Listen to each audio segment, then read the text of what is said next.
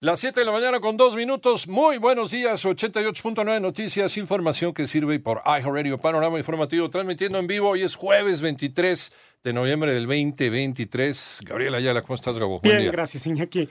Vámonos con el panorama. El jefe de seguridad del grupo criminal conocido como Los Chapitos, Néstor Isidro Pérez Salas, alias El Nini, fue detenido ayer por agentes de la Guardia Nacional en la ciudad de Culiacán, Sinaloa, y fue trasladado a la Fiscalía Especializada en materia de delincuencia organizada en Ciudad de México, donde tendrá la opción de rendir su testimonio o reservarse su derecho a declarar.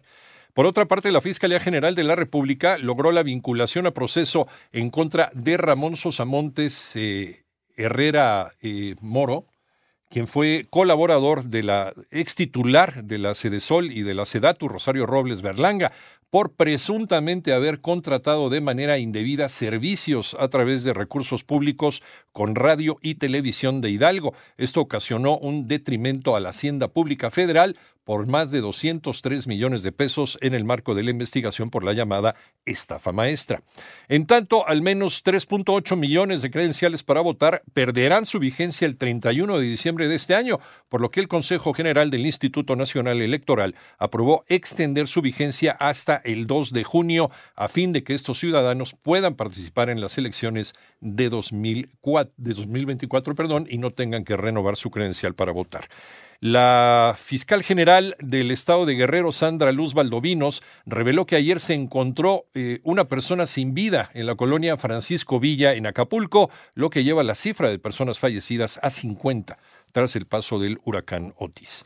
El Servicio de Administración Tributaria, el SAT, no cobrará impuestos a los afectados por Otis en Guerrero. María Inés Camacho. A unos días de cumplirse un mes del impacto del huracán Otis en Guerrero, el SAT anunció que de octubre de este año a febrero del 2024 no se cobrarán impuestos a los contribuyentes cuyo domicilio fiscal, agencia, sucursal o establecimiento se encuentre dentro de los municipios de Acapulco de Juárez o Coyuca de Benítez, quedando exentos del impuesto al valor agregado y del impuesto sobre la renta, así como otros. En un comunicado, el brazo de la Secretaría de Hacienda, resaltó que adicionalmente se han puesto en marcha diversas acciones para apoyar a los contribuyentes que resultaron afectados, tales como la deducción inmediata al 100% de las inversiones en activos nuevos o usados. 88.9 Noticias, María Inés Camacho Romero. Anuncian un incremento del precio de garantía del frijol para el siguiente ciclo productivo. Ivonne Menchaca. La Secretaría de Agricultura, en coordinación con el organismo Seguridad Alimentaria Mexicana, anunció el incremento del precio de garantía del frijol que se compra a los productores del país, que pasará de 17.34 pesos a 21 pesos por kilogramo a partir de este miércoles, lo que permitirá dar certidumbre a los pequeños productores al incrementar sus ingresos familiares, reducir las importaciones y avanzar hacia la autosuficiencia alimentaria, aspectos que se han agudizado ante la presencia de sequía recurrente en las zonas productoras. La producción de esta leguminosa ha oscilado entre 900 mil y 1.100.000 toneladas durante los últimos tres años, con expectativas de una menor producción para este año agrícola debido a la escasez de lluvia.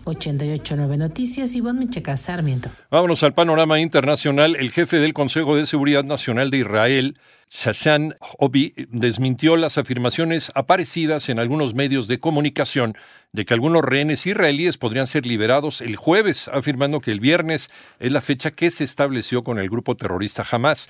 Por otra parte, un vehículo se estrelló y estalló en el puente fronterizo Rainbow. Esto es en la entrada a los Estados Unidos desde Canadá, cerca de las cataratas del Niágara, al norte de Buffalo, en Nueva York.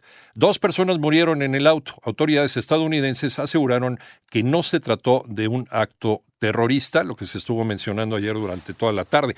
Además, las autoridades federales de los Estados Unidos, incluyendo el FBI y el Departamento de Seguridad Nacional, intensificaron las medidas de seguridad para el desfile de acción de gracias que es hoy.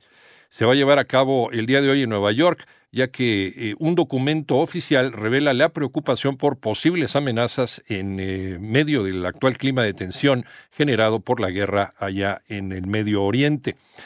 Y mediante un comunicado, perdón, la Organización Mundial de la Salud expresó su preocupación por el aumento de enfermedades respiratorias en China y pidió a la población tomar medidas de protección. En Australia, unos 150 bomberos luchan contra un incendio forestal que amenaza la ciudad de Perth, al oeste del país, y que es eh, habitada por 1.9 millones de personas. Según las autoridades, más de 130 personas han sido evacuadas y realojadas de manera temporal.